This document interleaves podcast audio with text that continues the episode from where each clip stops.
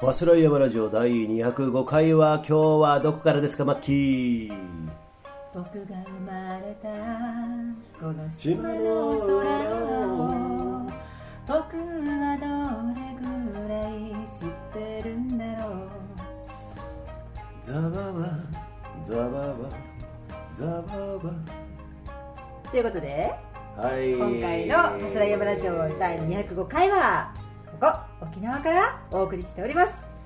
かつての琉球王国。はい。ということでねやっぱりな沖縄えー、マッキー何回目？まあ離島含めるともうかなり。えー、もうね数えきれない。数えきれない、うん。もしかして以前は沖縄の那覇の市内にあるマンション買っちゃおうかなって思ったり思わなかったり。そう小諸町というところにですね、はい。ある、えー、10年ぐらい前ですかね、はい。あのーツインタワーがツインタワーがね。えっとね建てられてる建設中に、はい。えー見に行ってねどうしようかななんていう時もありましたけども、ここからちょっとね見えるんだよ。ツインタワーね、そう。まタあそんなワーマンションね。ね。はい。はい。そのぐらい沖縄は、えーご縁のあるゆえんのある、はい。えーそして大好きな土地と、そう。やっぱりね日本うんでね、うん。トライアスロンをやってる人たちってやっぱり避けては通れないとこじゃないですかね。そうなんですね、波の浜でしたっけ？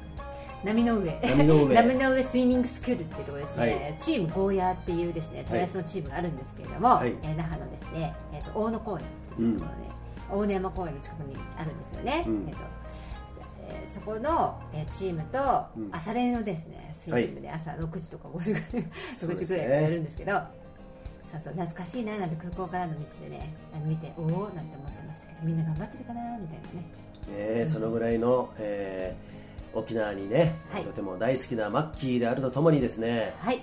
一方で私はですね沖縄。3回目かな。おう。うん。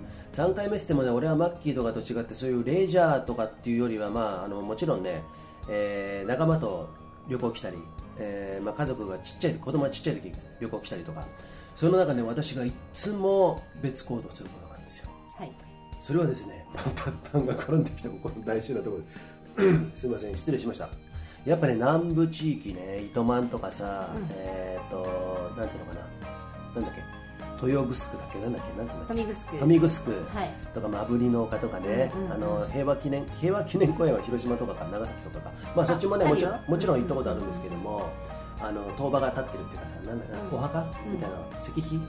メモリアルなんていうのかな。そういうのが立ってるところがあるんですけれども、うん。お墓なんていうんだっけ英語で。お墓って。ああちょっと忘れたけど、まあそういうところですごく俺昔から関心があって、うん。来るたびに糸数号っていうガマってあるじゃないですか、はい。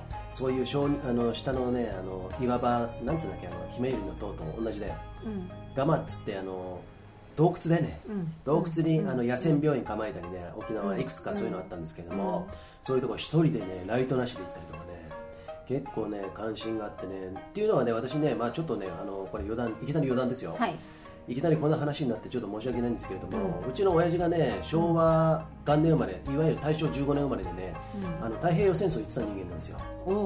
ん、終戦の時に多分二十歳ぐらいなんだけども、うんうん。まあ、船員としてねあの南方は、まあ、ラバウルとかねもう本当にでその後は、うんとまあ、あの日本行ったり来たりあの輸送船乗って連合艦隊とねすれ違ったりとかですね、まあ、そういう話をちっちゃい頃からずっと聞いてたんで戦死については、えーとても興味があって。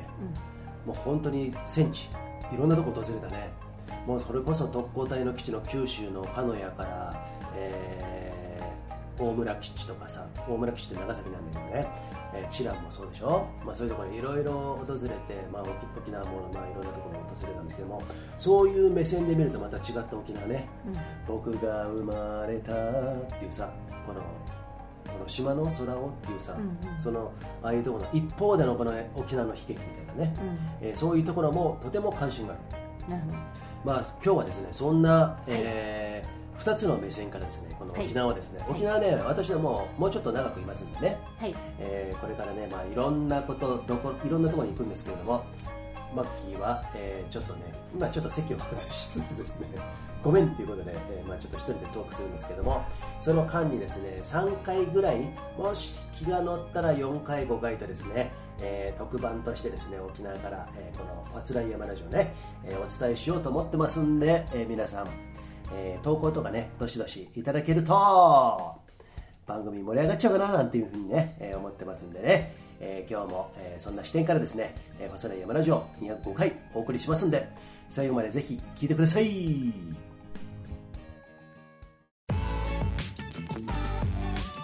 ファスラー山ラジオ。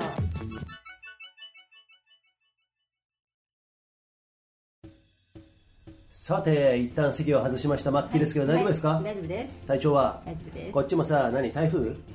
何号 ?9 号？9号の影響で、うんうん。えー、と昨日の晩からですね、はい。か雨風が強くて。そでも今、えー、と時間何した？うーん10時48分。うはい。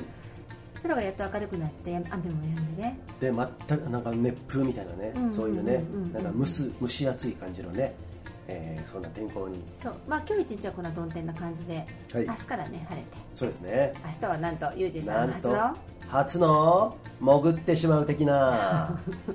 海に潜ってしまう的な。そうですね。はい。その体験をしますけれど耳抜きできんのか友人みたいなね。まあたかだか10メートルから12メートルだからまあ大丈夫。そうだけどさ、怖いよ。せいぜい2メートル3メートルぐらい潜るぐらいじゃん。まあそうか。あのシュノーケルでさ、うんうんうんうん。でも今回はなんかそういうダイビングのいろいろ機械つけるでしょ？そう。ね、俺水怖いからね山の人だからね。そうですね。どっぷり山の人だからね。そうなんですよ、水怖さもありますんでね、うん。まあ、そこにねどういうふうになってしまうのかちょっと大分かんないですけど。丈夫ユージさん泳げる人だか。らあそうですね。そう、うん。大丈夫です。こうねユージさんあのプールに通ってスイミングしてたぐらいなんで,、うですね。泳げるんですよ。そうですね、うん、まあ普通にね普通に泳げるけど遠泳とかできないけれどもね。でもさ今日なんかさ予予定してたもの？午後の。あの今日はサンセットカヤックっていうものをですね、ツアーを申し込んでたんですけれども、午前中に、えっとうん。そのショップから連絡がありまして、うんうん。今日天候で中止になりましたとはい。いうことだったりまあ残念しょうがないですよね。あーしょうがないね、うんうんうん。まあねこうやって旅にはねこういう天候とかねそういうものがつきものですからね。はい。はい、えーまあそういうのもね、うん。えー含めて、はい。この旅をこのレンタトリップ楽しもうじゃないかと。はいはいというわけでございましてですね、はい。えー今回もですね今日のラインナップなんですけれども、はい。まあ、そういう沖縄ネタ、えーホットなねはい。情報をですね私たちの目線からいろいろお伝えします、はい。そしてまた投稿ねあはい。りがたいことに2通来ておりますのでね、ありがたいですね。トミーさんとよしはいもう2つの投稿。常連さんですね。そうですね。このスナックファスライの常連さん。スナックファスライドね。はい、えー自分でお酒入れてねと、はい手伝ってねとたまにはね。そうですよ。はい、はい。3000円ポッキリでいいよみたいなね、えー。カラオケ歌いたい放題だよね。そだよっていうね。はい、えーそんなねスナックファスライなんですけれども、はい。えーまあ、そのね投稿2つご紹介。そして、はい。あとはね、まあ、ちょっとねあのエンブレイスっていうねアパレル販売やってますけれども、はい。その一方で私どもさマッキーがそのプロデュースするエンブレイスね、はい。アパレル販売数量限定ですよ。はいその裏にはですね大量消費社会というね、うん。えーまあ、あんまり触れられてこないあのアパレル業界の闇みたいなこと、そうですね。うん、そういうことも YouTube で最近やったりとか本もね私ちょっと今読んでるんですけれども、はい。そんなこともちょっとかすめつつですね今日のはそんな話題もねちょっとね、はい。しようかなと、はい。なかなかファスライやっぱいい路線行ってんじゃねえかみたいなね。なるほど。はい、えーはい。そういうところをね、えーはい。お話しします。そして最近ですね、うん。えー、Facebook でやりがたけのね、うん。うん。うん。投稿をアップしたら、なぜかコメントに2つにやめなめんなよおじさんからですね。山なめんなよね。やめなめんなよ。その格好行くとこじゃねえぞみたいなね。やりはその格好で行くところじゃないよっていうですね、うんうんはいえしっかりとご注意をました、はい。でそれに関して田中友人かなり怒ってるということでね、はい。まあ、そんな話題もですねちょっとね触れつつですね、はい。えーこの205回、えーお送りしたいと思います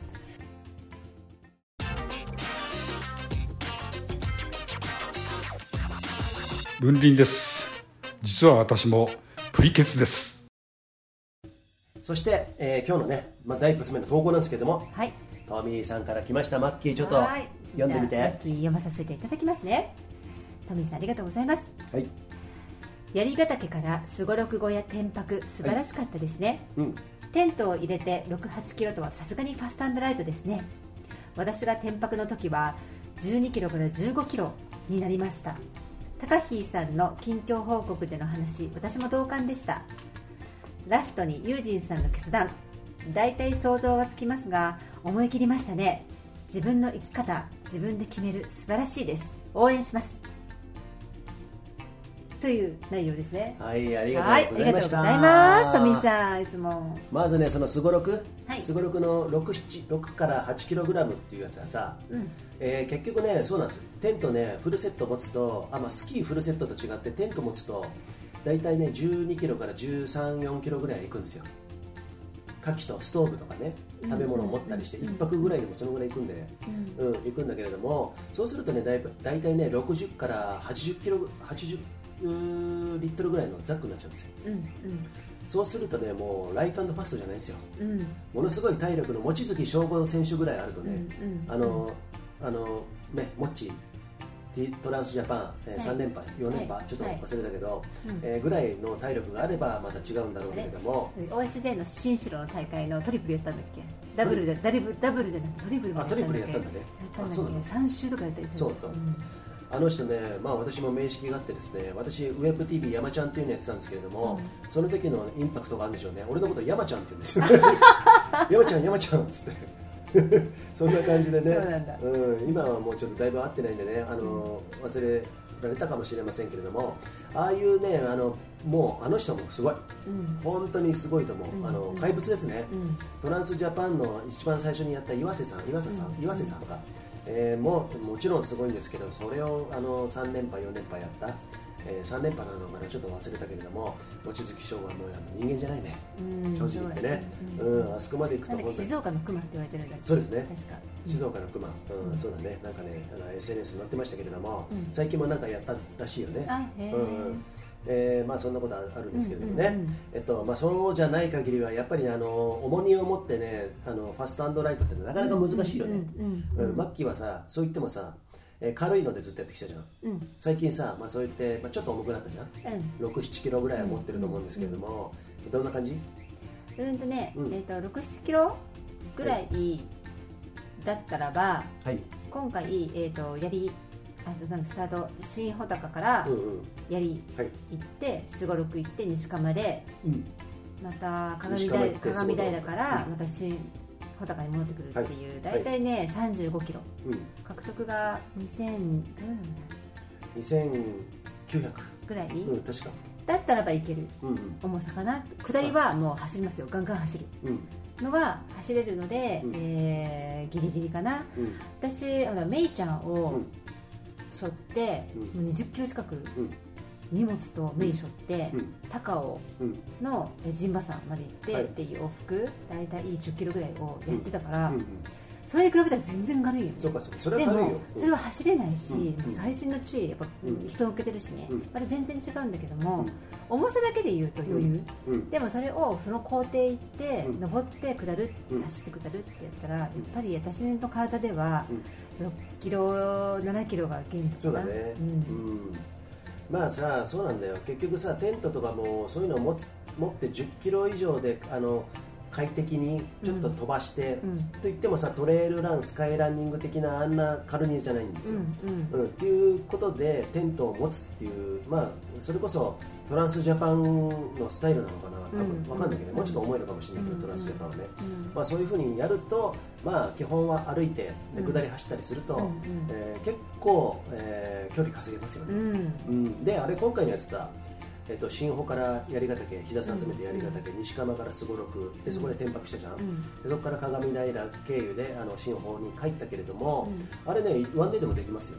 うんできるでしょ、うん。よくね普通にもっと軽めだって全然いけるよ、うん、あでも今回の荷物でもワンデーできるよ。あうんうん。すごろくまで行ってさ、まあ、大体何時間か忘れたけどあと3 9時間。時間。4時間ぐらいであと出す出しても、うんうん。34時間でしょ、ん。ず十分できるよねワンでね。うんうん。十分できるんだけども今回のハットトリップは、うんまあ、山小屋に泊まってね、うんあの稜線に登ったら稜線でちょっと転泊しようじゃないかと、うん。うんそういうところでね。山小屋さん応援企画でもありますんでね。はい。うんまあ、そういうところもあるし、まあ、とと山っていうのはさいろんな楽しみ方があると思うんで、うん。もう紋切り型のさワンデーっていうのも、まあ、俺の場合はもうやり尽くしちゃったんだけど、うん。うん。でそういう意味ではなんかもうこうやって新たに、まあ、いわゆる昔ながらやってきたテント泊ともまた違う。こういう感じっていうのは、まあ、なかなかまだまだまだなんかいろいろね試せるのかなと、うんうん。そういうところあるんでね、えー、しだしたかゆいかゆい病とかね。汗ダラダラ病と膝か下かゆい病だったけど急に新しいの出てきたけど。膝裏なんだっけ？膝裏ペタペタ病でしょ？ベタ病だ。病気なのかよみたい？なね病気じゃねえだろみたいなね。そういうのがあるんだけれども。まあそうやってねハットトリップもですね、えーまあ、今後もまたいろんな、えールートね考案してますんでね、はい。うん。まあ、どう？マッキーこのハットトリップ。さっきも言ったけど。なんかうーん。今までと全然違うじゃん。うん。歩調もゆっくりじゃうん。ん、うん、景色もゆっくり流れていくでしょ？今の私のうん。リズムにとうん。てもマッチする、あマッチする。うん、私もだってうん。選手として第一線でやるっていうもううん。得意やめてるし、うんうん。なんかああいうもう練習トレーニングっていう感じでの山ってうん。もうお腹いっぱいなんだよね、あだからなんか本当にその違うスタイルで,、で泊まって、うん。ゆっくりのんびり楽しむっていうのがこんな楽しいんだなっていうふうに。そっか。うん。そっかそっか、うん。このものを語ってましたね今ね。うん。この沖縄の、えー青い空を見ながらですね。でえーまあ、曇天ですけどね今日はね。はい、えーうに、えーはい。語ってるマッキーでございますけれども、はいまあね、えーそうやってね山の楽しみ方はねもう本当に無限大と言いますかね。あのいろんなジャンルありますけれどもジャンルとかね、まあ、ファスライ的には、ね、どんどんどんどん超越してですねそういうところのね、えー楽しみあこんな楽しみあったかとかねそういうことをいろいろ探っていきたいなと思っておりますよ。はいということでねトミーさんねいつもね、はい。えー投稿ありがとうございます。あとね、はい。この前最後言ってもらったけど、ユージンさんえー大きな決断をしたということでね。ね。はい。まあねそれはね、えー他でもない美しが原トレイルランのことなんですけれども、はい。はいうん、もうあのこの週末にはですね、うん。えー正式な、えーメールをね皆さんに、えー運営委員会の皆さんにですね、えー配信しようかと、うん、そして、えー、Facebook ページ等ではですね来週ぐらいにねうんそんなことも考えてますんでね、まあ、一つのターニングポイント、まあ、一つの時代が終わった終わろうとしてる、うん。まあ、そんなところにありますんでね、はい。まあ、かといって結構ね晴れ晴れとした気持ちそういうのもございますんでね、うん、マッキーがそう本当そうか？友人みたいな顔で見ていますけど。やいや本当か？と思ってね。ここ2日ぐらい。本当か？と思って。まあでもさ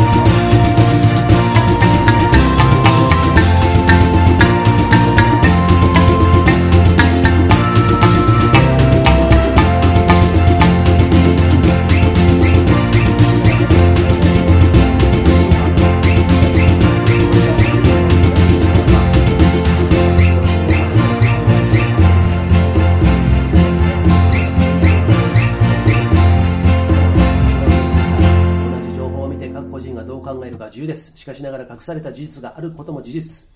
日本の未来はその隠された歴史や事実を全国民が知り正しく判断することにかかっているのではないかと思います。まあ、ここまでね、えー、この、えー、大東亜戦争に関しての沖縄、えー、ということの視点でね語ってもらってるんですけれども、えー、変わってですねさてさて話は変わり沖縄グルメです。沖縄といえば青森。キャバクラでも自動的に青森が出てきます。笑い。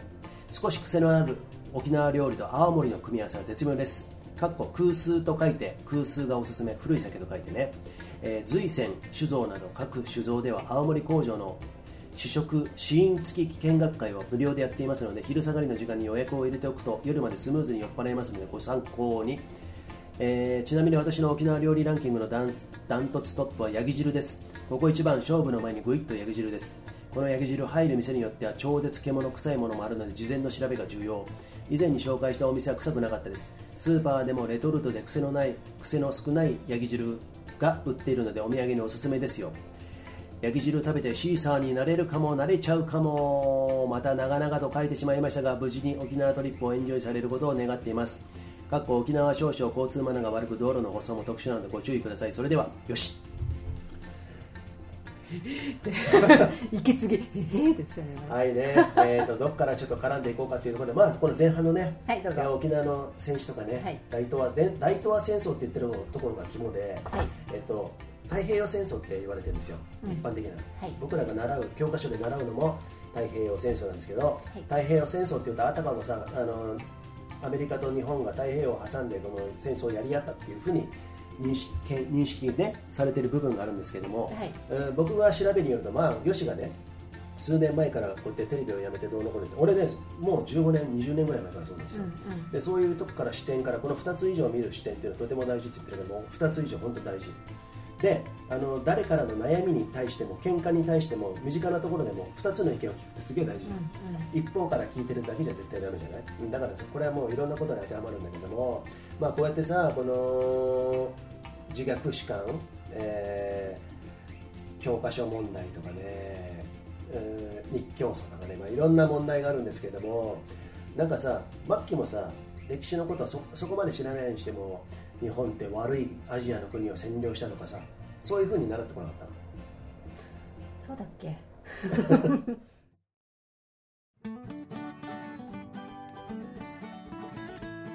パントリップ。ハットトリップ。バスライラジオ。秋田登山ガイドスキーガイドの梅田です。みんなよろしくね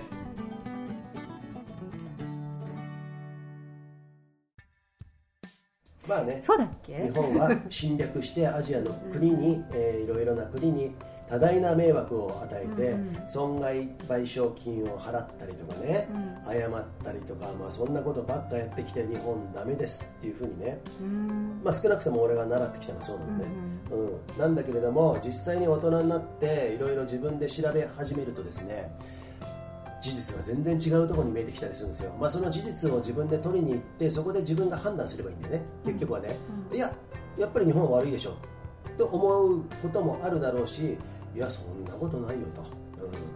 えー、アメリカの公式文書にはあれは日本は自衛のための戦争だったっていうもう言われてるんですよ、うん、日本は、えー、大東亜共栄圏っつってね、えー、その時にアジアはいろんなインドネシアもそうだし、まあ、インドもそうだしさ、えー中国なんかもそうだけれども、うん、欧米の、えー、全部なんていうのかな植民地にされてた、うん、タイと日本だけで今までされてこなかったのはね。あの東アジアのアジアアジアで全体で言うと、まあ、そんな中において日本、えー、植民地支配っていうことはちょっとこれだけ喋らせてこれが調べたところによるとそのマッカーサーっていうのはねあのアメリカのねそのなんだ司令官なんだっけちょっと忘れたけどパイプ越えたさん。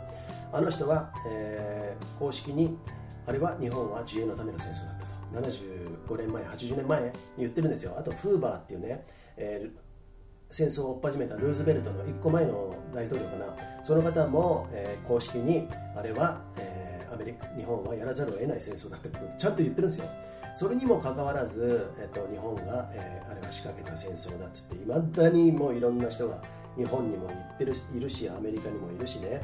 原爆は大量殺人事件ですよ。原爆はあの戦争をちょっとでも早く終わらせるために必要なものだったって言ってそんなことはもうとんだでっち上げでね。そういう間違った歴史観、えー、戦が勝った士官で、えーいろいろ言われるとやっぱりさそうやってもう勝てば官軍みたいなね。そんな感じで言われるところがあるんで、まあ、そういうところから日本に誇りを持てないとかねそういうところあるんですけどもやっぱねそういうところからまあちょっとねあのそういうところに興味がある方はですね、まあ、そうやってちょっとうそうだな表面的な歴史観じゃなくてちょっと一歩突っ込んだところでメルマガでも何でもいいですよ。それこそ YouTube でもいいんだけれどもそういうところにあると多面的なところからいろんなことを見るとある一つのものが見えてくると。そういうところありますんでね。もうででアジアのところって、植民地支配されてたって言ったじゃない？でそういう、まあ、台湾なんかそうだよね、うん、台湾もそうなんだけれども台湾は違うのか、まあ、台湾は日本が、えーまあそこはねあの日本の国になってたんだけれどもいまだに親日の国なんですよね。なぜかっていうとあのインフラを作ったりとか日本人っていうのは欧米の、えー植民地支配の彼らと違って彼らも奴隷だよね。現地民を。やれと。命令して自分たちはやらない。でも日本人は一緒に汗を流しながらインフラ整えていったとかそういうことがあるからいまだにマレーマレーシアのさマレーシアもそうだしま台湾もそうだしさ、えーそういうとこでは、えー日本のおかげでっていうのが、ね、結構あるんですよ。今もちゃんとしっかりあるんですよ。だそういう本も読んだりするとあ日本っていうのは素晴らしい国なんだなっていうことはね、えー読みに行かないと分かんないんでね。うんだからまあそうやっていろんなさご都合でそんなこと言われてますけれども、えーそうじゃないっていうところがありますんでね。やっぱりさ自分の国をやっぱ好きになりたいじゃん。そういう意味ではさ、うん、で子供たちも自分の誇りが持てるようにこのヨシも言ってたけれどもそういう視点からやる、えー考えるともういい加減さ、えー1945年昭和20年に、えー戦争終わりましたけれどももう80年近く経ってるわけでしょ、うん、そこら辺は、えーそろそろ切り替えていこうよと。うん、こう公にならない、えー機密文書とかってまだ公開されてないんだけどいっぱいあるからね、うん、なんで公開されてないんだ？それはいつかそれが明けっぴろげになるのかなとかさそういうふうにありますからね、うん、GHQ のね東京裁判とかさ、えーそういうことがねいろいろ言われてるんですけれども、えー実際にはいろいろいろ嘘で塗り固められたことも多いってことに皆さんね、あのーまだ気づかない方そういうこともちょっと意識してみるとあこの日本っていうのはうちのじいちゃんばあちゃんとかそのせあのひいじいちゃんとか、えーあながちそんなにひどいことやってきてないぞと。結構称賛されるようなことやってきたぞっていうね。全部が全部とは言えないですけれどもね、えーそういう視点は持って、えー歴史をちょっとね学ぶこともいいかもしれません。そんな風にちょっと熱弁したんですけれども、えーマッキーちょっとだいぶえっと。眠くなってきた。あなんか高校生の時も出してきたなと思っていつも寝てたなってあいうそう歴史のね 時間ね。うん。まあね、まあ、そこら辺はねあのご興味出たらですねあのこの、えーそろそろ終戦記念日になりますよ。8月15日。そうですね、でこの沖縄っていうのは唯一地上戦住民を巻き込んだ地上戦が行われた戦闘の、えー唯一の国ですからね、うん、あ国っていうかその場所ですからね、うん。まあ、そういうところから、まあ、今回私はねちょっとそんな、えーことに思いを馳せつつですね、えーちょっとお話しさせてもらいました。ちょっとな、はい。若干長くなりましたけれども。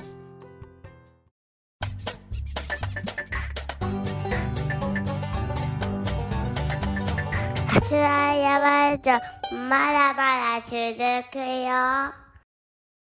そしてよし沖縄の一方で沖縄グルメのお話をしてるんですけれども、えー、空数古い酒と書いて空数まあマッキーはちょっと好きで飲んでますけれども、はいはい。どうですか？青森。昔から飲んでたっていうけど。そう。ちょっとストップしていいですか？はい。さあちょっとね中断したんですけれども。はい。青森。青森ね。まあこれ焼酎でしょ？そうです。う青森はですね結構好きで。ん、うん、飲んでましたね昔。飲んでましたね、はい。えーまあ、強いよね。25度ぐらいあるでしょこれもさうん25度はまあ普通、うんうんまあ、35度とか、うんものによって空数だが40度近いのとかもあるんだよね、うんうん。うん。でもやっぱりねなんだろうこれやっぱり人によるのかな。ダメな人はダメだしね。ダメだよね、ううんん。だからまあその、まあ、ハードですよ。うん。なんだかんだ言ってもさ。うんうん。あのー、焼酎だよね。そう、うん。私あのずっとその前は芋焼酎にハマってて、おう。そればっかりだったんだけど沖縄に来てそのいろんな種類のね、うん。泡盛を飲んだら、うん。美味しくて癖があるの大好きだからさ。ああそっか。そう。あのチーズもさすごいさあの、うん。何？ヤギのチーズとかさ、うんうんブルーチーズウォッシュとかあの結構うわっていう匂いのやつがマッキー好きなんですよ。あそうなんですね。そう。だからね青森ハマってうん。もちろんその沖縄料理にも合うしね、うんうん。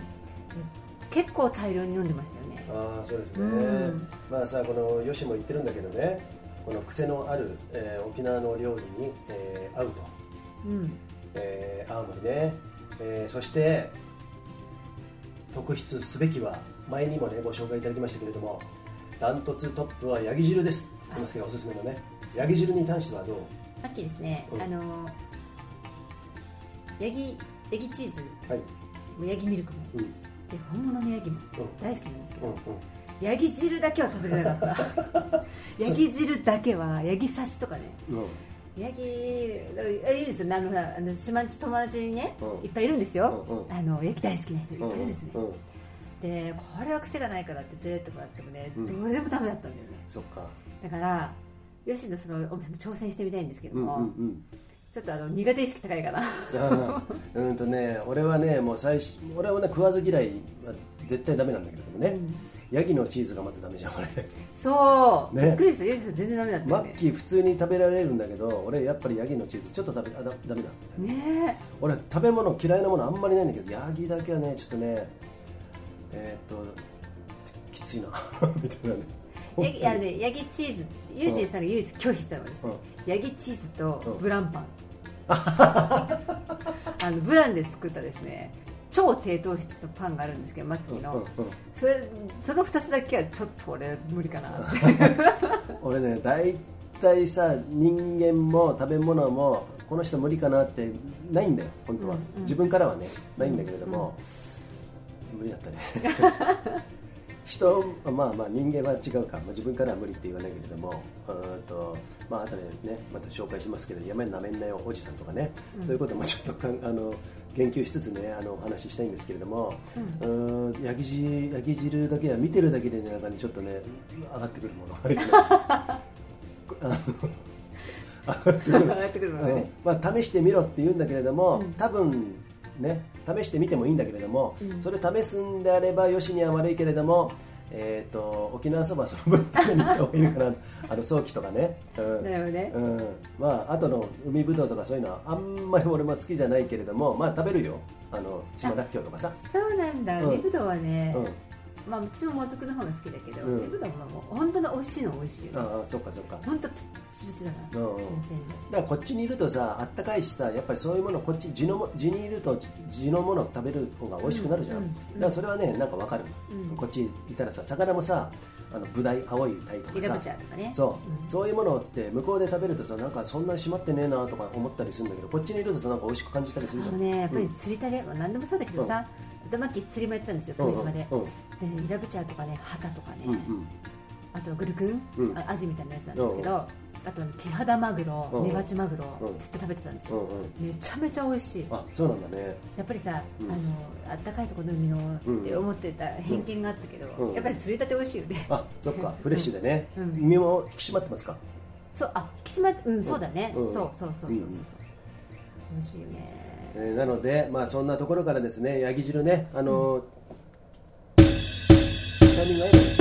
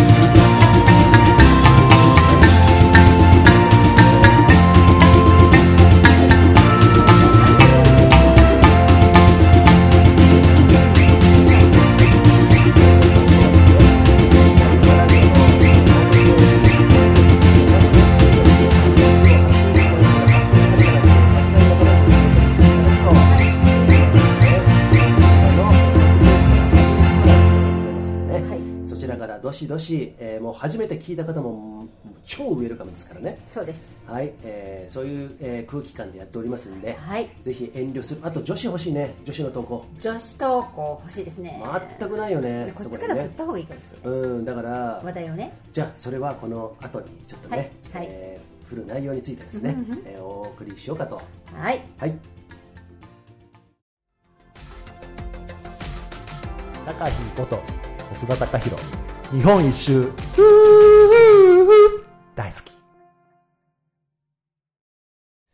さあマッキーさっき言ったね、女子からの投稿待ってますよっていうことなんですけれども、なんかさマッキーがさこの山を行ってて、まあ、トライアスリートとしてもやってきてですね。で、まあ、このアクティブなはい。方なんですけれども、うん。そこら辺でのそのなんていうのかな、えーハウツーとかさこれは女子はこういう、まあ、じゃあ山に山にしようか今回ね、うんうんうん。山ねビギナーの方に向けてですね、ここは女子ならではの悩みとかこういうふうにするといいよみたいなさななんかそういうものをマッキーも紹介しつつこういうの誰か募ってみるっていうのはどうですか？ねうん。その視点から言うと、はい。マッキーは男なので、はい。男に近いから、うん。あんまり女子のアドバイスはできないかもしれない。えー、っていう。なのではい。スキンケアについてはい。日差しがはい。山って、うん海もそうだけど、うん。山の方が紫外線強いんですよ。うん。太陽に近いから。ね。スキンケア UV はいケア、はい。トライアスロンなんかもう特にこ酷使するから肌を、うん。うん。そういう時ねどうしてますかっていう話なんですけども、まあ皆さんシミ嫌ですよね、うん。シミ。でシミってやっぱりこう防御するのに塗りたくるじゃないですうんか、うん。まあ、それもいいんですけどおう。それをどうやって落としてますかっていうこと。はい。オフをする。うん。クレンジングをする。うん。汚れを落とす。お化粧を落とす。まずこれがマキエステティシャンなんです実はね、でですよ。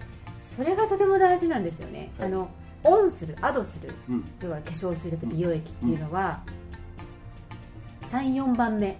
なるほど。優先順位。まず落とせよと。まず落とすこと。汚れを落とす。そう。いうこと。でクレンジング皆さんどれぐらい時間かけてますかって話なんですはい。よね、はい。私お風呂に入ると最低ですよ。最低10分はやります、あそんなに？うん。クレンジングってさ俺もさ最近マッキーにさアドバイスもらってね、うん。あのオイルを顔に塗って、うん。あのこするやつでしょ？そう。こするっていうかあの揉むやつね。うん。まあまあまあまあまあね。うんうん。えそれ10分もやってんの？そうよ俺マッキーに教えてもらってね、うん。なるべく夜寝る前にやろうと思って、あ風呂入る時ね、うん。やろうと思ってるんだけど多分30秒ぐらいで終わってるかな。じゃあユージンさんさうんうん。あのうん。あれウォータープルーフとかのさ、うん。あのつけてないでしょ？あ日焼け止めとか。あつけないつけない、ね？あ日焼け止めはつける時あるけそう日焼け止めつけたり、ど、うんうん、例えばさ女性だったらお化粧してる場合よ。はい。ああ、そういうことか、んうん。うんうん。そういうものと皮脂と、うん。あの空気の汚れほはいはい。ほりとかさ、うん。そういうものを全部浮かせてはい。落とさなきゃいけないんだけど、うん。力任せにゴシゴシは絶対ダメなのね、なるほど。うん、だから弱い力ではい。やるんですよ指でうん指先で。そうすると時間がとてもかかる、あなるほど。うん、でやっぱりあふっとねこう汚れが全部あ浮き出てうん。軽くなったなっていう瞬間があるんですよね、うん。慣れてくると、うん。まあ、そう全部の顔の面積がそうなるまでに末期は最低10分かかるんですよ。あそっか。そう。10分ね。うん、でお風呂入りながらが一番手軽でいいんだけど温まってるし湯気もあるしうん。スチームがあるから。なるほど。そうそうそうそういうのが老廃物が出やすいうん環境に、でその後、は何が2番目に何が重要かってはいいうと、大事な点ね。食べ物。食べ物いつも言ってますね。口うるさいね、はいはい。添加物取らないとかね、うんうんなんだこうバランスよく糖質取りすぎないとか、うん体を酸化させないようにするとかさ、うん砂糖は取らないとかいろいろあるんですけど、はい。はいまずそれが大事。はい。大事、うん。3番目。運動代謝。要は、えー、と血流を促進うん。させる、はい。あれでもいいんですよ。なんだマッサージだったり、うんうん。サウナだったり、うんうん。そういったものでもいいんですよ、本当はでもね筋肉を動かした方が一番いいので、うんうん。運動がいいんですけど、うん。とにかく肌のターンオーバーを促す、そう。ターンオーバーっていうのは、うん。えー、と古い皮膚を剥がして新しい皮膚を促進していく、うん。生まれるの、うん。ターンオーバーって言うんですけどそうするとどんどんどんどん、ん。えー、と古いものが角質が取れていくので、紫外線に当たった時にシミになりづらい、なるほど。はい、まあ簡単に言うとた新陳代謝的なねそんな感じも含まれるのかな。ですそうです年取っていくほどうん。衰えるじゃないですか、はい。だから、えー、と最低限うん心拍が、うえー例えば何どのぐらいかな？人によっては違いますよね。その150でもう本当に苦しいとかさ、そこまでやらなくてもちょっと上がるぐらい、うん。12030ぐらいでもいいんですよ、それぐらいの心拍管理からでい。うとね、で早歩きだったりなんだりっていうのを2 3 0分するとかね、なんかそういったことがね本当に肌にとって大事なんですよ、うんうん。うん。なるほどね。そう運動3番目ね。そのね。4番目に、はい。あと保保湿だったりとかなんかのケアっていうのが来るんですけどうんまずオフ。うん。で食べ物。うん。で運動。うん。で保湿。うん。私はねこれはねずーっとやってきてそう思ってるんですよ。ねそうね。うん。というかさ今のさ1番目と3番目は実質のそのスキンケアじゃない、はい。2番目と3番目はもう生活だね。その生活習慣食べたものでしか体は作られない、人間の体がね、あなたが今口に入れたものでできてくる、それは全部そうですよ、はい、内臓も肌も髪の毛も爪も全部そう、そうそうやって思うとなるほどやっぱり気をつけるよねうんだからまずさこれあのちょっと俺流にまとめさせてもらいますよ、俺の頭の中今ねコンジェステッドエリアになってきましたんでね very very congested あごめんねあえっと、まず日頃ちゃんと正しいものを食べる。はい。ね。そして適度な運動。はい。そういうことですね、はい。それがあってあとスキンケアとしてはまずオフ。うん。クレンジングでゆっくりと落とす。うん。老廃物を出す。うん。その後に保湿。はい。保湿っていうのは化粧水とかなんかいろいろあるんじゃない？化粧水まずね、あのローション何でもいいんですよ、うん。あの別に特別なものいらない、うん。ローションね、うん。つける、うんそれで、えー、とオイルうん。だったり油分のある乳液うん。というものでその、えー、と最初に塗った化粧水に水分を蓋する、蒸発しないように、うんうん。うん。終わり。で終わりね。はい。はい。じゃあ乳液だったりオイルでもいいよね。オイルでもこの前マッキーにもらったオイルあるじゃん、そう。ね、うん。あれしか俺は今やってない。要するに化粧水やって、うん。その後にオイルを塗ると、うん。そういうことにすることによってですね、まあ、僕らももういい年ですよ。でやっぱりね俺もねそれいろいろあの聞くんだけれども基本的に日焼け止めとかそういうあの最低限の、えーことをやってると10年後全然違うぞと、うん。もう生き生きしてる感じにもなりますしだからそういうのは気づいた方は、えー10年後の、えー自分からちょっと想像してみてください10年後の自分からあやってきてよかったな10年前の自分今からやっとくんだぞっていうメッセージがね、うん。届くと思うんですよ、うん。そういう想像力を持ってやってみると、えー今何をすべきかっていうのはねそう。れは食生活もさっき言った運動もそうですよ。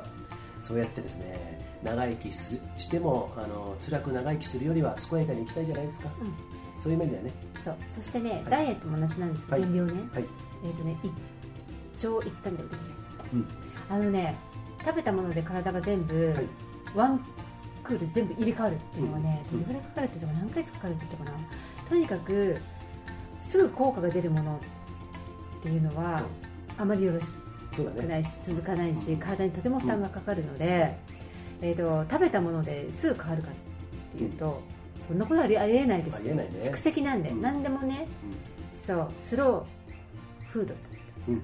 スローっていうのは大事じゃない、えっ、とね、それね、もよくわかる。うん。あーこれね、俺がね、実際このファスライやめてからさ、あやめてからじゃねえ、ファスライやり始めてからね、えっとまあ、ちょうど1年経つけど、マッキーが主催者としてあの加わってから、大体どのぐらいだろう、11月？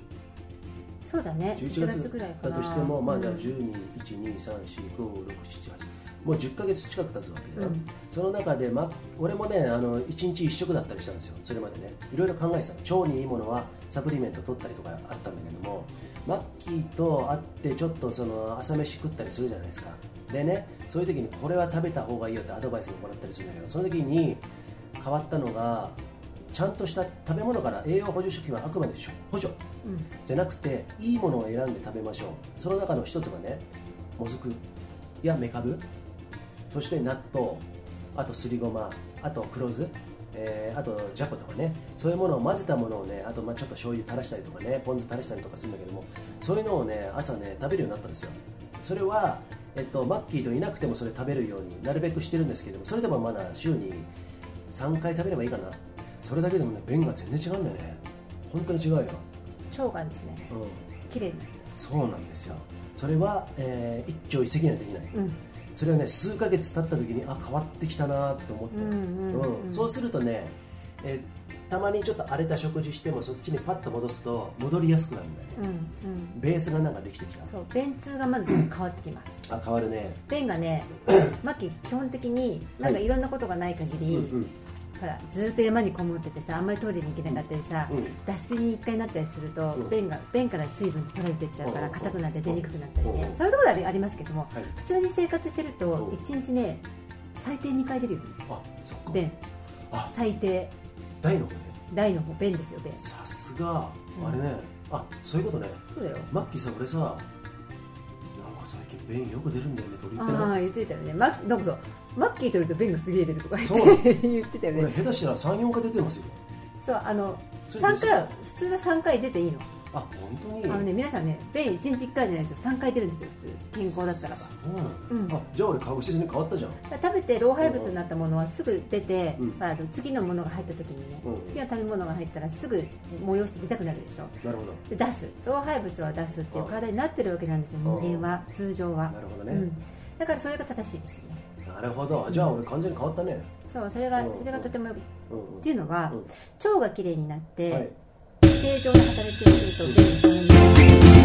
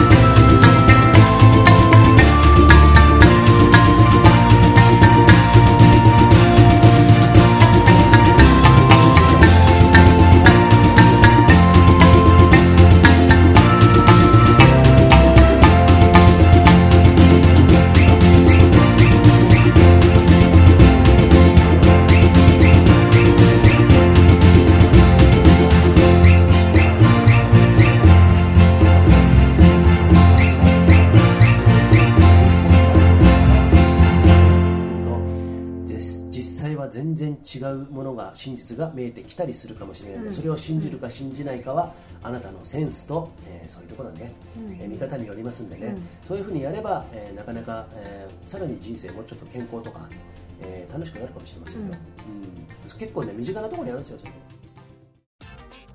友人の娘のメグです。皆さん、ファスラってる？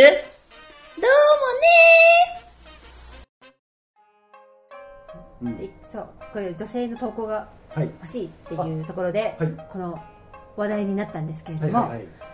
やっぱり女性なのでまあお化粧したりなんだりであの化粧品カウンターってあるじゃないですか。はい。要はあのすごい明るいとこね。もうこう古い言い方すると百貨店のうん 化粧品コーナーですよ。あるでしょ？ああいうとこ行って、まあ、行かない人もいるかもしれないけど美容部員さんがいてさ、はいはいはい。まあ、こういうふうになんとかなんとかって言うじゃない、ん。でねマッキーは大体行くと私あのファンデーションも何も塗らないんですよ、うんうん。日焼け止め終わり。で眉毛と目の周りだけちょこっとこう描くんですけど、うんうん基本ファンデーションはうん。19歳の時に20歳ぐらいから塗ってない。だからもう二十何年やってない、おうおうっていうことはあれやっぱりね染料ですよ、うん。でもアイシャドウも全部染料じゃないですか、おう肌色の色をつけてるわけでしょ、うん。それを2 3 0年塗ってててごらんなさいうんおおー質問してくださいそここれに。そうすると何が起こると思う？皮膚呼吸ができない。ピンポンそれもそうだしあはい。それはさうん。いいんですよ。うんうん。ただそれをちゃんと落とすこと。なるほど。さっき言ったようにちゃんと落としてあとはもう24時間つけっぱなしなのとかありえないわけ私の中で。そうか。ってことは染み込んでいくってことですか？そういうものが。まずちゃんと落としてないと、うん。顔のムラになっちゃうの。なるほどずーっと染まってるわけですよ。取られないで。だから本当のナチュラルなその人の皮膚の色じゃなくて、うん。でねファンデーションの色がそのまま乗るわけじゃないよ。うん。そのまま染まるわけじゃないよ。それがうん。汚れとなって染まってしまうのでムラになってシミみたいになるしもう大変なことになるわけですよ。なるほどね。そうすると悪循環。これを隠したいからもっとこう もっとコンシーラーとか使ってもっとこういうふうにやらなきゃうんうんもう悲惨なことになるわけですよ。なるほど。だからそれの悪循環を断ち切らなければいけないので一回ノーメイクの時間っていうのをうん。1日伸ばしてほしい。なんていうかな。うん。56時間しかないんだったらばうん。うん。もう78時間。そっか。私だったらねもうちょっと無理かな。10時間以上はもううん。オフの時にあってほしいんだけど。うそういうところ。んなるほど。うん。えっと付け足すんじゃなくて減らしていく。そう。アドじゃなくてロス。うん。そういうことでいいですか？そう。だから私が二十何はい。年ずっとファンデーション使わないでいるから、はい。46歳ですよ今、はい。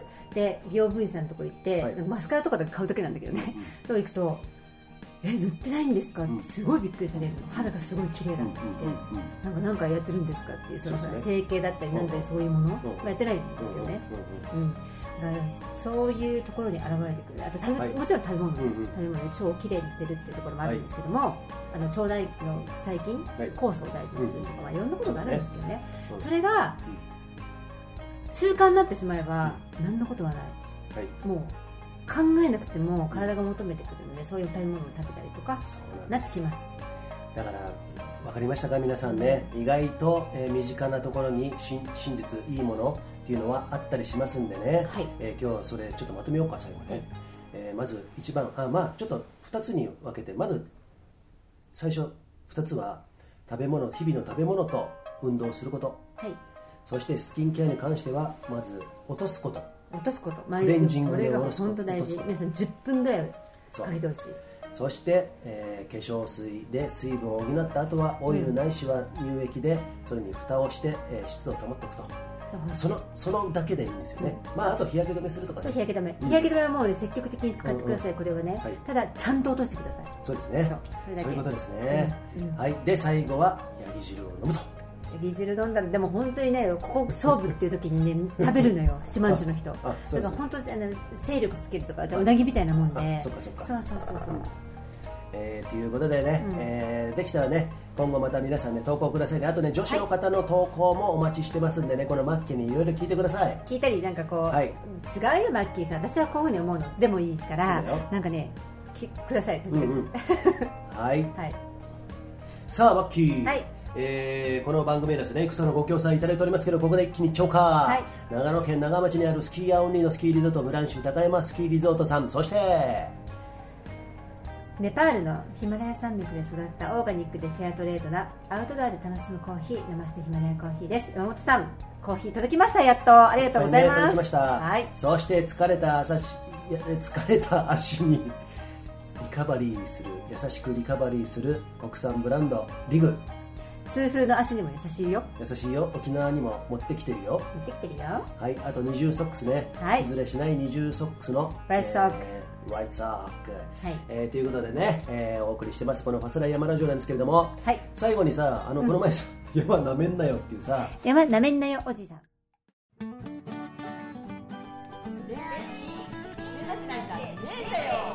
やすこみなりんあすらって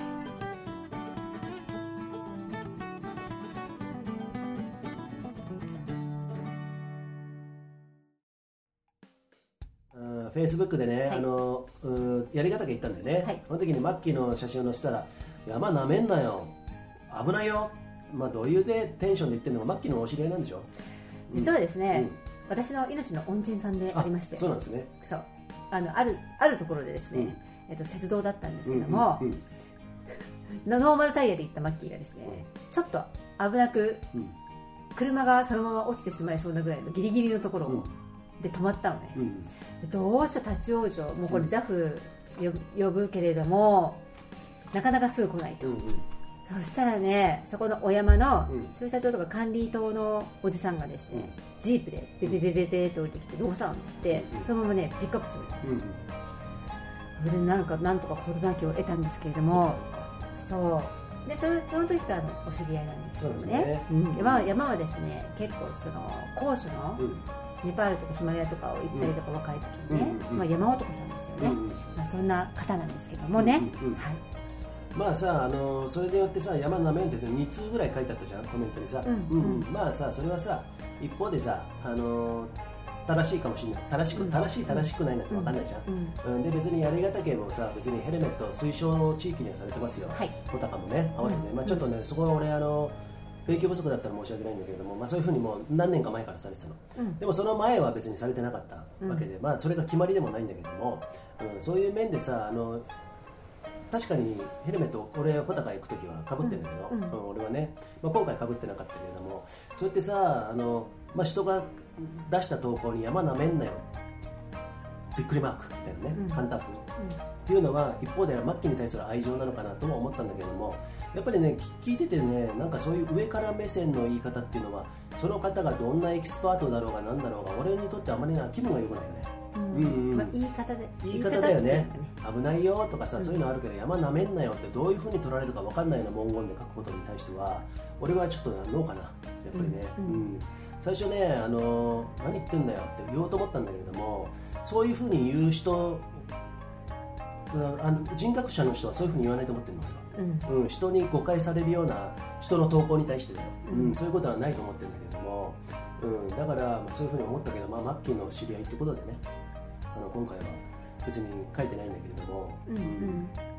っていうところでマッキーはどう思った？別に大した何も思ってないでしょ。私はうんするっていうか、うんうん。あまりなんだろうそこをうん。うーんなんか私はこういうふうに思ってとかね、うん。まあいろいろ言ったところで、うんうん。この勢いの感じだと、うんあまりいいものは生まれないの。ああなるほどね。うん。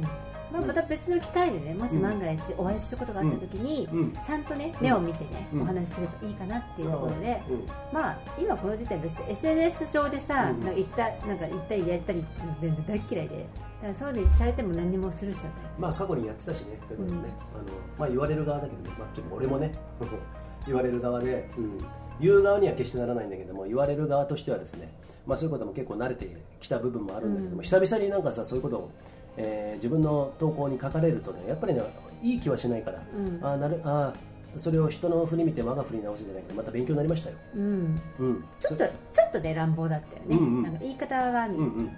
私もそれは思ったかな、うん。うん。山なんか決して舐めてないしな、うん。うん。だって毎週のようにうん。ハットトリップ行って、毎週ユージさんなんか北アルプスのエキスパートだからね、うんうんだからこそ、うん。いいそう山なめんだよって言ってんだよって言ってるのかもしれないし、うんうん。よくわからないんだけど、うんまあ、この一言うーん短い文章でちょっとうん。きつい言葉をポンと投げかけるうんっていうの、うんっていうところで、うん。それはどうなんだろうっていうのは私は思うよね、まあそうだね。ううん。ん。だからま同じ内容の、ねあ、うんうん。ことをあのい言っちゃ言っちゃダメ意見するんだってわけじゃなくて、うん。いいんだけど、ん。どんどんウェルカムなんだけど、ううんんこれによって何を伝えたいんだろうっていうのが、うん。こっち受け手としては見えないよね、そうだね。うん。うん。それだったら本当に伝えてくれるんであれば、あのメールでも何でもね。そうそうそうそうそうそうそう、んん。なぜならこうこうこうだからっていうこと。だからやめなめんなよ、うん。なめちゃダメなんだよ。分かった？って言うんだったらまだ分かるんだけども、山なめんなよっていうふうにしか聞こえないじゃんあれ。確かにその通りすがりにさちょっと気に食わないなと思ったから、お前ちょっとうん。なんだよって言われたような感じだよね、うん。あのさ昔ねいたの。あの10年以上前かな。八ヶ岳あの冬登ってた時にイゼン持ってたのね俺ね、うん。K アイゼン中に入れてたんだけどザックの中に。でトレイルランシューズで登ってたんだけれども、まだまだキックステップも入るし、まあ、OK だなと思いながら自分なりにはやってたんだけども下山してきたらさガッチガチにアイゼン履いた人から「おいアイゼンも鋼でやってんのかよ」って言ったからちゃんと入ってんだろうみたいな売り言葉で買い言葉で俺も言ってしまったんだけど、そういう言い方ってねえだろ。うん。このクソじじいって俺はだったんだよ、うん。うん。なんでどこで判断してんのっていう話をした時にあの鼻から頭からなんかなんつうのかな唾かけてくるような行為？なんかさうん決めつけがうん。決めつけだよ。決めつける人が多いなとうん。私も思う。うんパッとした見た目でさ、うん。私なんかほらスカイランニングやっててさ、うん。そういうスタイルでいるでしょ、うん。山に、いろいろ言われるよ、うん。でもそれってあなたの狭い世界でのうん。ことであってその、うん。あなたが今言ったその相手がうん。どういう気持ちでどういう用意をしてどういう訓練をして、うん。この山域でどういうことをしてたかっていうのを知ってるんですか？そうなんですよ。そうそう。だからねそれをね見た目の一点その時のその人だけを見てその見目形っていうのかな形を見てこいつどう考えても素人だろってなったら分かるんだよ。うん。腰が引けてアイゼン腰が引けながら下ってるからお前危ないぞ。お前っつったらいけないよもちろん、危ないよ。大丈夫ですか？っていうのは分かるんだけれども、うんそうじゃなくて最初から決めつけて普通に登ってるんだぜこっちは、うん。俺のその時のアイゼンの問題ね、ほん。なのにアイゼンも測れ大丈夫か？みたいな感じで言って、うん殴ろうかと思ってね本当にね。もうそのぐらいもうこっちもスイッチ入ってくることが平気で言ってくるから気をつけた方がいいよそういうの、うん。だから俺も絶対そういうふうには絶対に俺もキシャルプスもう何百回入ってるよ。もう正直言って入ってるしワンデーだったらもうそこら辺のガイドさんにも全然負けないんで,、でそのぐらいでも、まあ、主体的な登山をしてきたつもりだけれどもまああるよ。ミスもあるだろうし、えーこれからそれがねパーフェクトにいくかって言ったら分かんないよ。ハザードからなる、ね、リスクっていうものをどこまであの考えて事故をする可能性だってなくはないよね。だけれどもそういうとこからちゃんと洗ってきた経験からすると,、えー、とやっぱりそういうふうに言う人にはなりたくないよね、うん。その中で自分でちゃんと培ってきたものがあるわけですよ、うん。だからうんその一点で人を判断するのってやめよう。そしてその言い方ちょっと気をつけようぜ、うん。うん、俺たちはもちろんしないけどね。そんなことはしないけれども、うん。うん。そうやって不快にされるさこっちは断ち切ったじゃんそこで。レンさん、うん。レンさんを断ち切ったからいいけれどもそれに売り言葉買い言葉ね回ってたらもうそんな不毛なことはもうやってる暇ないから、うん。もういい加減にしてほしいなっていうのは俺はあるからそ,、うん、その一点だけねその方の人格を疑ってるわけでもないけれども、まあ人格ちょっと疑っちゃうかもしれないね。そんなこと書かれるとね、なぜなら過去に何回もやられてきたから俺は、うん。そうそうそう。言われてきたから、人の詳細なブログの詳細も全部あの記録も見ずに見た目だけの写真でどうのこうのってね言われてきたことあるから、結構多いよね、うん。そういう人うん。ね、何を言いたいのかなって人の頭を押さえて自分がうだつ上がんない自分の何？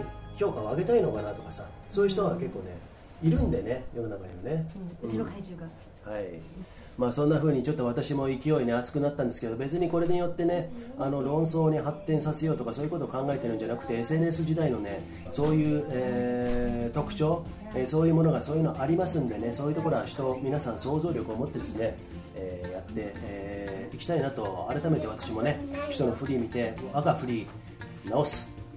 ね、えーそういうふうに考えてますんでね、はい、皆さんもこうやって安全登山というかね、まあ、安全登山、安全登山、あまり言いたくないんだけれども、山をね、ちゃんとリスクをちゃんと測りつつですね、えー皆さん主体的な登山をやって、えー山に行きましょうね。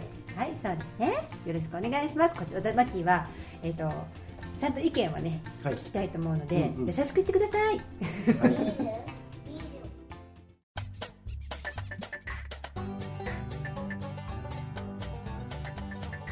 るケツおじさん。さあということで、ファスナイマラジオね、はいえー第205回、えーこの辺でね、今日は終了したいんですけれども、初めて聞いた方もいらっしゃると思いますんでね、えーこのファツライヤマラジオですね、さまざまなプラットフォームから配信しております。その一つが、えーヒマラヤはい。だったりするんですけれども、アンカーね、 Spotify、えーポッドキャスト、はい。ポッドキャスト全般のことを言うんですけれども、はい。えーそういうところから登録していただいてもいいですし、またファスライヤマラジオのホームページに、えー過去の第1回目からすべて網羅されてますんでね、はい。えーそちらから、えーそちらをブックマークしていただいてね、はい。えーぜひともフォロワーになっていただきたいなと、えー、紆余曲折右往左往違うか、まあいろいろな いろんなことを試行錯誤しながらこの「ファスラヤマラジオ」もやってますんでね、はい。えー皆さんフォロワーがいて、えーリスナーの方と一緒に作っていくっていうねそういうコンセプトでやってますんで、そうなんです。はい。えー皆さんにどんどん参加してもらうと、い。ファスライがのもっともっとねそうですね。えーと豊かになって、はい。楽しい番組になりますのでそうですね。ぜひ、えー、とお願いしますね。はい。はい。そういう面でこのファスライの BC ショートにしてもエンブレスにしてもね、はい。そういう面では、えーあまり人がやらなくて自分たちの独創的なところをね、えーどんどんどんどん俺たちは追求していきますけれども、はい。はい。そういうこともねこのフォロワーさんがいてね、えー成り立つものでもありますんでね、はい。えーそうやって、えー今後もねやっていきたいと思いますんで今日は沖縄の地からですね、えー第205回お送りしました。ちょっとねチェックアウトの時間が近づいてきましたんで今日はこの辺で、えー失礼したいと思いますそれでは皆さはいんまた次回お会いしましょう、今日一日いい日になりますように See ya! See ya!